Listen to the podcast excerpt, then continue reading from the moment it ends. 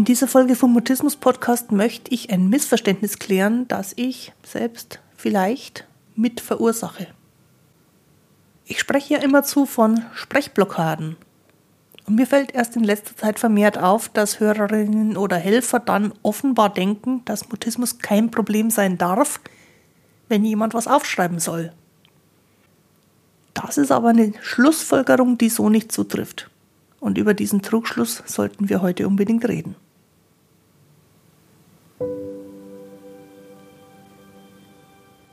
Ich bin Christine Winter und ich hatte selektiven Mutismus, bis ich Mitte 30 war.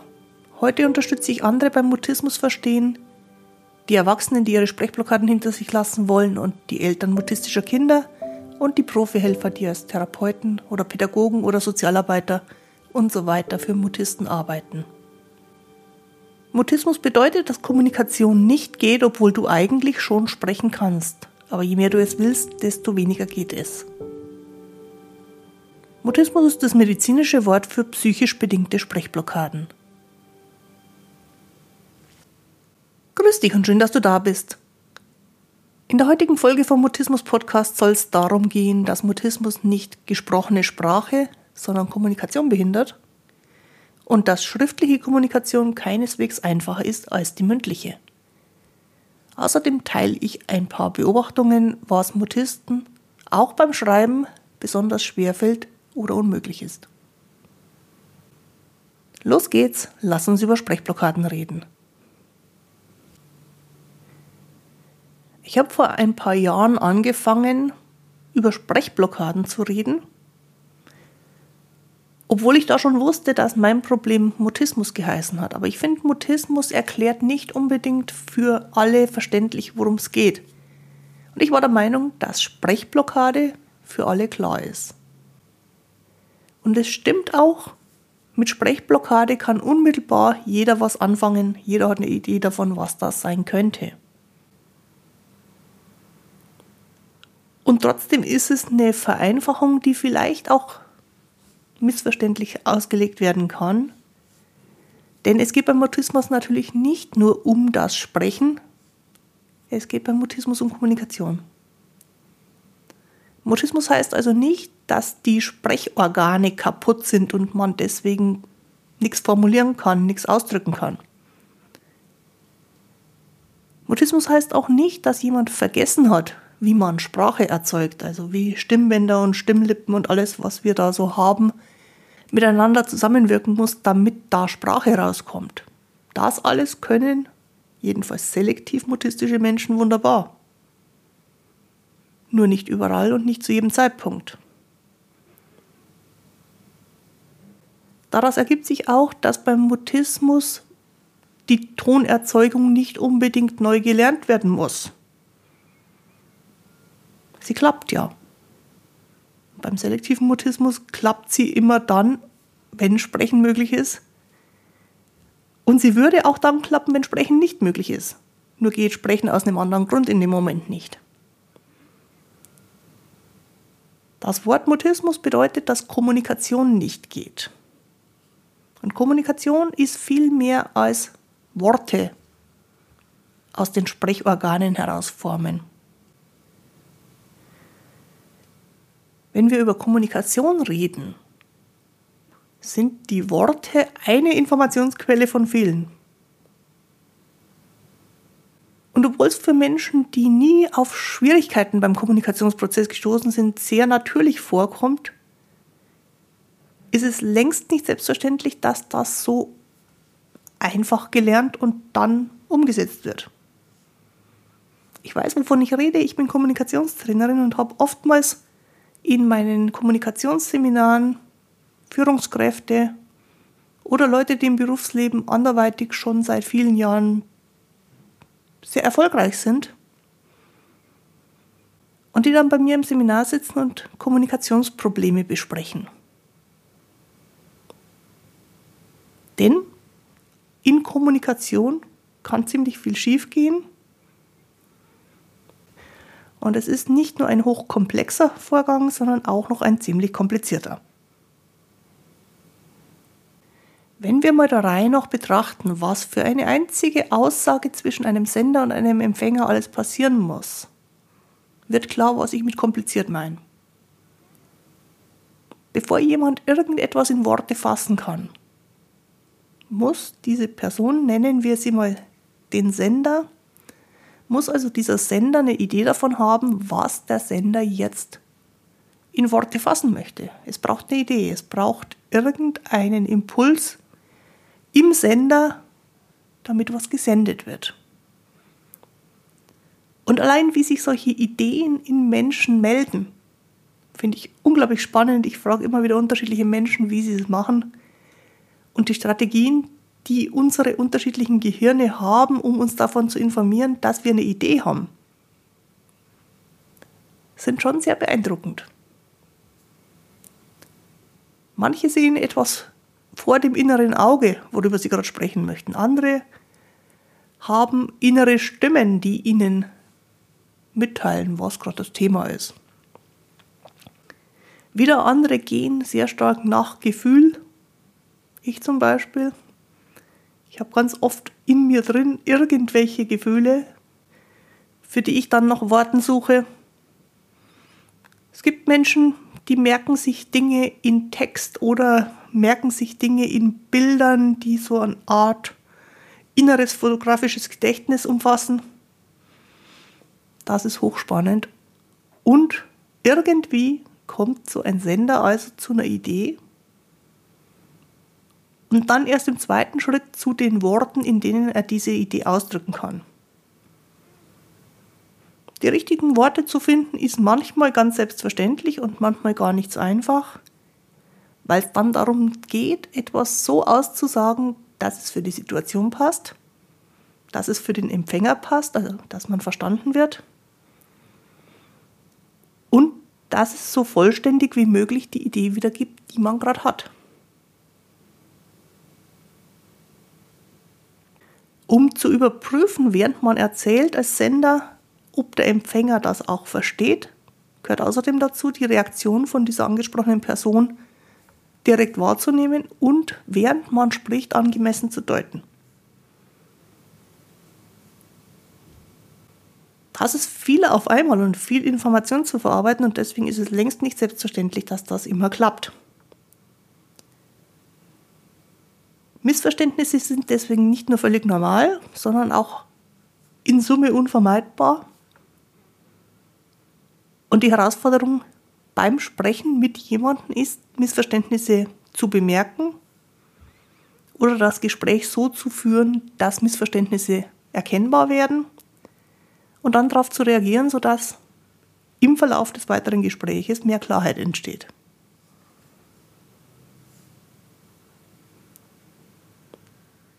Und für diese Klarheit wiederum gehört dazu, auch auf das hinhören zu können, was vom Gegenüber gesagt wird. Und auch der spricht nicht nur in Worten, sondern mit der Körpersprache, mit dem Gesichtsausdruck, mit der Körperhaltung, mit allem, was halt so als Ausdrucksmöglichkeiten zur Verfügung steht. Ich treffe auf vergleichsweise viele Menschen, die wesentlich besser sprechen können als hinhören und die deswegen recht ausgefeilt ihre eigenen Gedanken in Worte fassen können, aber nicht mitkriegen, ob irgendjemand versteht, worüber sie gerade sprechen. Und auch das ist eine Quelle für Missverständnisse oder manchmal auch im weiteren Verlauf für Auseinandersetzungen über das, was der eine gedacht hat, was er sagen würde und das, was der andere gedacht hat, was er hören würde. Und deswegen kommt auch noch so eine Komponente dazu, die sich recht schlecht beschreiben lässt, aber ich nenne es mal ein Hinspüren, was im Sprecher, im Sender und zeitgleich im Empfänger passiert und darüber hinaus noch, was in deren Kontakt miteinander passiert.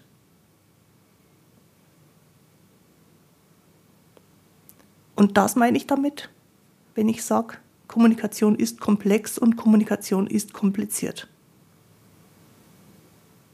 Und das war jetzt die Beschreibung für Menschen, die keine großen Kommunikationsprobleme haben, sondern ganz normale Alltagsherausforderungen. Jemand, der mit selektivem Mutismus aufgewachsen ist, hat da noch einige Handicaps dazu. Für den ist alles das, was ich jetzt beschrieben habe im Kommunikationsprozess, überdurchschnittlich schwierig und er erlebt es entweder als verzerrt oder stellenweise als ganz unmöglich. Das geht schon damit los, dass man als Mutist immer mal wieder an den Punkt kommt, wo man keine Idee hat, also wo nicht von Natur aus die Idee kommt, was man als nächstes sagen möchte. Oder wie es mir manchmal auch gegangen ist, dass da zwar eine Idee ist, aber ich kriege sie nicht zu fassen. Oder wenn ich sie zu fassen kriege, dann kriege ich sie zu einem Zeitpunkt zu fassen, wo es schon zu spät ist, die Idee noch in Worte zu fassen. Also auf Deutsch, ich war zu langsam.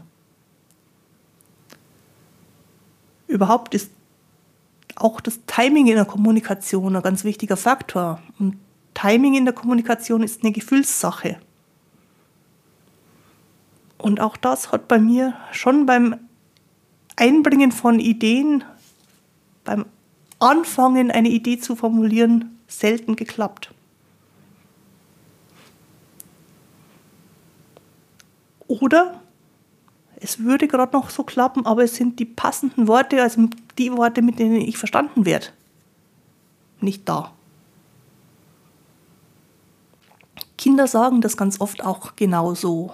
Wenn man sie über ihren Mutismus befragt, dann sagen die, da sind keine Wörter. Das Wort ist nicht da. Das stimmt. Das ist so.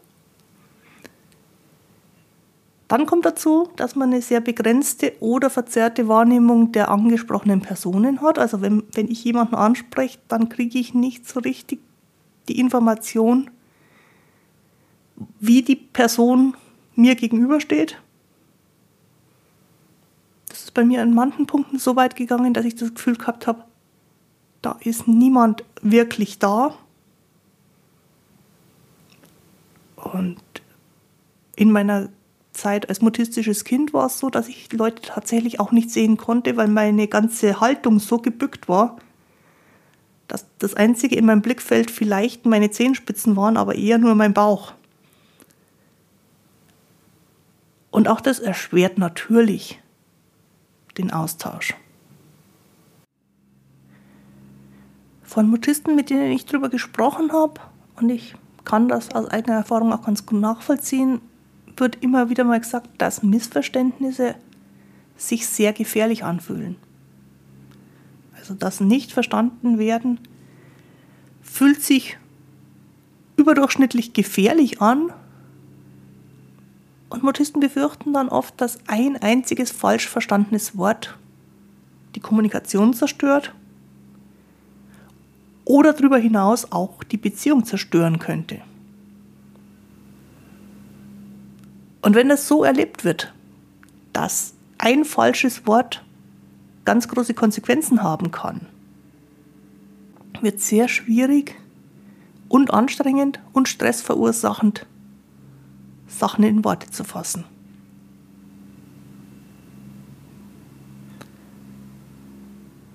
Beim Autisten klappt auch, wenn dann der Empfänger antwortet, das Hinhören nicht so optimal und das Hinspüren ist auch schwierig und manchmal überhaupt nicht möglich. In der Begegnung mit fremden Menschen habe ich relativ spät, erst mit Mitte 20, das Hinspüren überhaupt angefangen. Ich wusste nicht, dass das eine Option ist in Kommunikation. Und ich war am Anfang sehr verblüfft, als ich plötzlich gespürt habe, wie eine andere Person mir gegenübersteht dass wir in einem gemeinschaftlich gespürten Kontakt sind. Dass ich daraus Informationen kriegen kann, das kannte ich so nicht.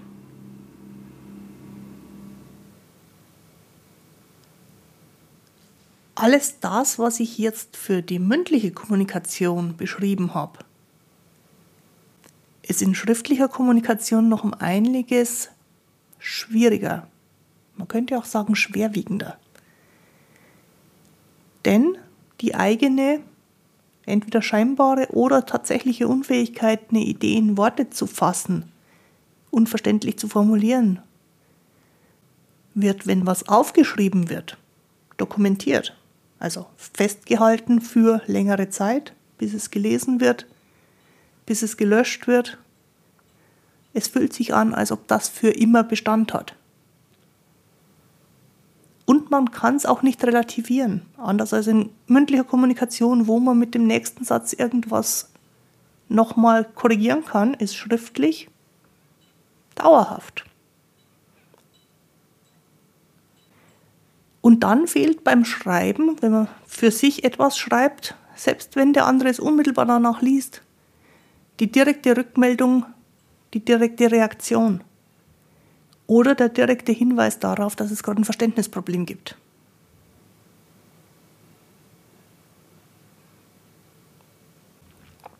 Entweder ist da gar kein sichtbares, greifbares Gegenüber vorhanden, dann existiert der Empfänger der schriftlichen Nachricht ja nur in der eigenen Fantasie. Und man könnte sich den in nett und freundlich und zugewandt vorstellen, aber wenn wir unserer Fantasie freien Lauf lassen, dann sind Menschen, die wir nicht sehen können, meistens nicht so sehr positiv in unserer Einbildung, sondern eher kritisch und bewertend. Und auch wenn derjenige, der die schriftliche Aussage lesen wird, bereits mit im Raum ist und nur den Text kriegen muss, um ihn zu lesen, wird dadurch die Kontaktsituation extrem künstlich. So funktioniert ja nicht normaler Kontakt.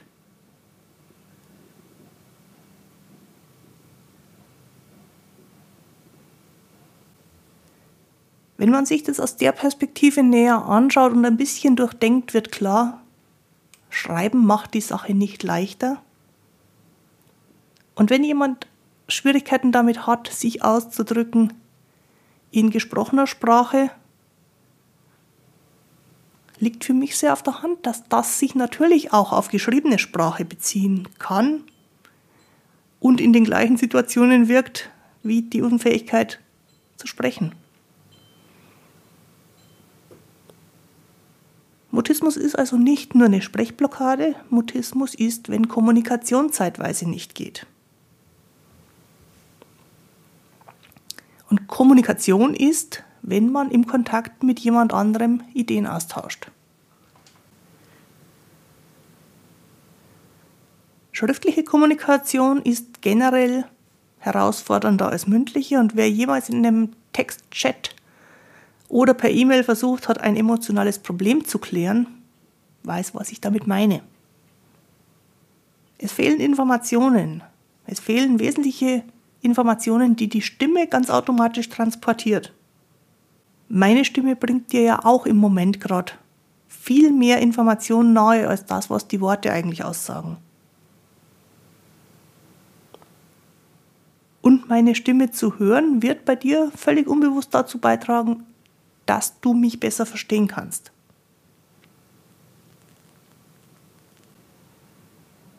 Vielleicht ist das einer der Gründe, warum Psychologen einen guten, funktionierenden Kontakt manchmal auch als eingestimmte Beziehung bezeichnen.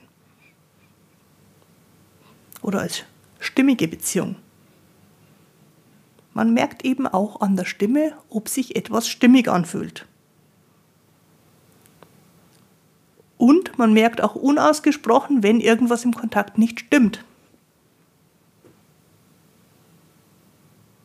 Darüber hinaus haben Menschen, die sich gegenüberstehen und miteinander sprechen, auch ein ganz direktes Gefühl füreinander. Und das gilt mit starken Einschränkungen auch, wenn sie sich nicht im gleichen Raum befinden, sondern in einer Telefon- oder Online-Situation miteinander reden.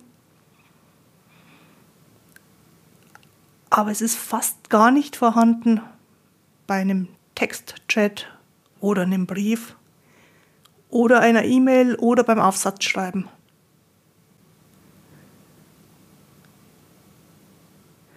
Wenn du mich nach typischen Problemen fragst, die Mutisten beim Schreiben haben, also wenn Schreiben die mündliche Kommunikation ersetzen soll, komme ich auf eine kleine Auflistung, die immer wieder auftaucht Und wichtig dabei ist, es muss nicht alles aus dieser Auflistung für jeden Einzelnen gelten, aber es sind Dinge, die mir immer wieder auch geschildert werden.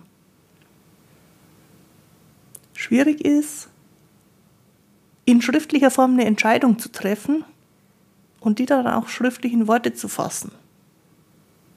Ich denke, da spielt wieder eine Rolle, dass schriftlich eine Entscheidung mitzuteilen wesentlich bleibender, wesentlich schwerwiegender wirkt, als zu sagen oder als einfach nur zu machen.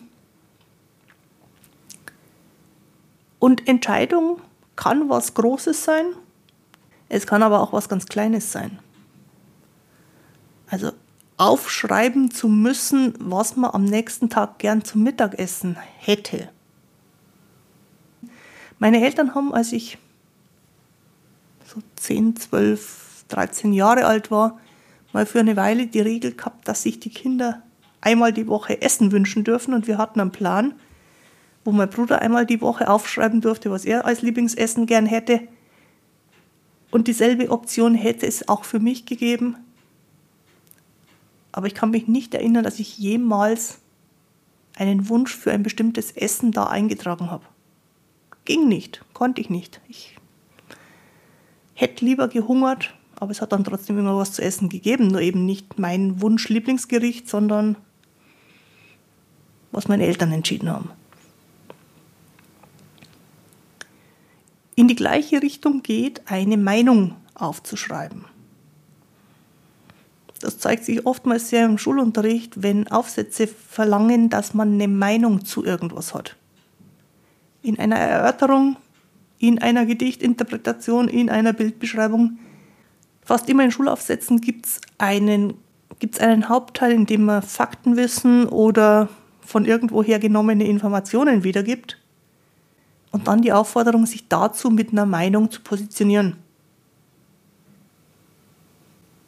Und auch da gilt, wenn diese Meinung aufgeschrieben werden muss, kriegt die so viel mehr Gewicht, als wenn man sie einfach nur sagt. Und das Sagen an sich geht ja schon nicht.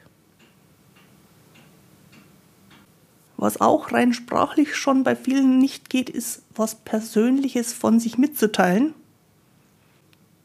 Und da hängt es davon ab, was die Person jeweils als persönlich betrachtet. Ich hatte vor kurzem einen erwachsenen Mutisten, in einer Beratungssituation, bei dem ging in manchen Situationen der Name und das Geburtsdatum nicht, weil das für ihn in die Kategorie persönlich gehört.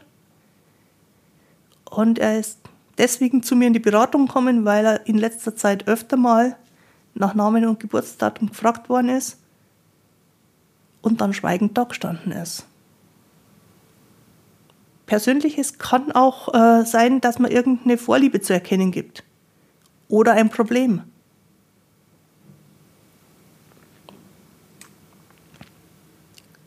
und auch persönlich und deswegen auch oft von Kommunikationsblockaden belegt ist, um Hilfe bitten.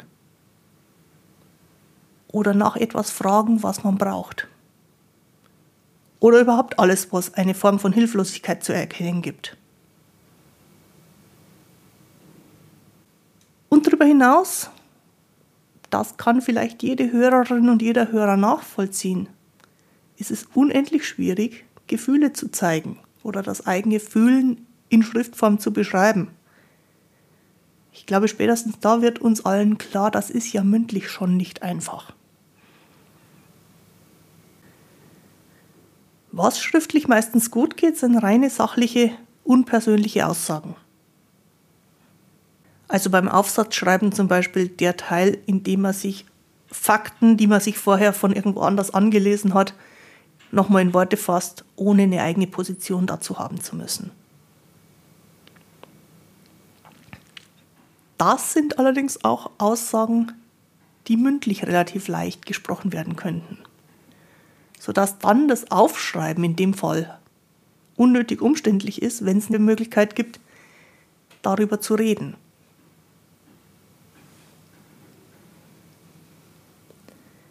Und wenn wir nun das Problem des Mutismus sowohl auf geschriebenes als auch gesprochenes Wort beziehen, dann ist Schreiben kein brauchbarer Ersatz für Sprechen. Das finde ich wichtig, sich bewusst zu machen. Sonst passiert es unwillkürlich, dass jemand sagt, na, wenn sprechen nicht geht, schreib's halt auf. Und es verstärkt nochmal die Hilflosigkeit, weil man dann als Mutist nicht nur vor dem Problem steht, es nicht sagen zu können, sondern vor dem mindestens genauso großen Problem, es auch nicht schreiben zu können. Wenn ich die heutige Folge nochmal zusammenfassen soll, dann würde ich damit anfangen, dass Schreiben und Sprechen beides Kommunikationsmittel sind. Und dass Mutismus bedeutet, Kommunikation funktioniert jetzt gerade nicht. Ich werde dazu auch weiterhin Sprechblockade sagen.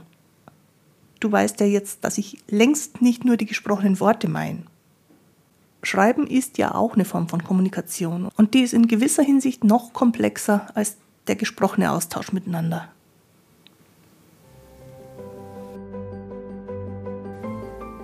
Auch die heutige Folge findest du wieder auf der Internetseite christinewinder.de-mutismus-podcast und dort gibt es für dich außerdem die Möglichkeit, dich für den Podcast Newsletter einzutragen oder beispielsweise ein Gespräch zu vereinbaren. Jetzt wünsche ich dir eine gute Zeit. Bis zum Wiederhören. Tu dir gut. Deine Christine Winter.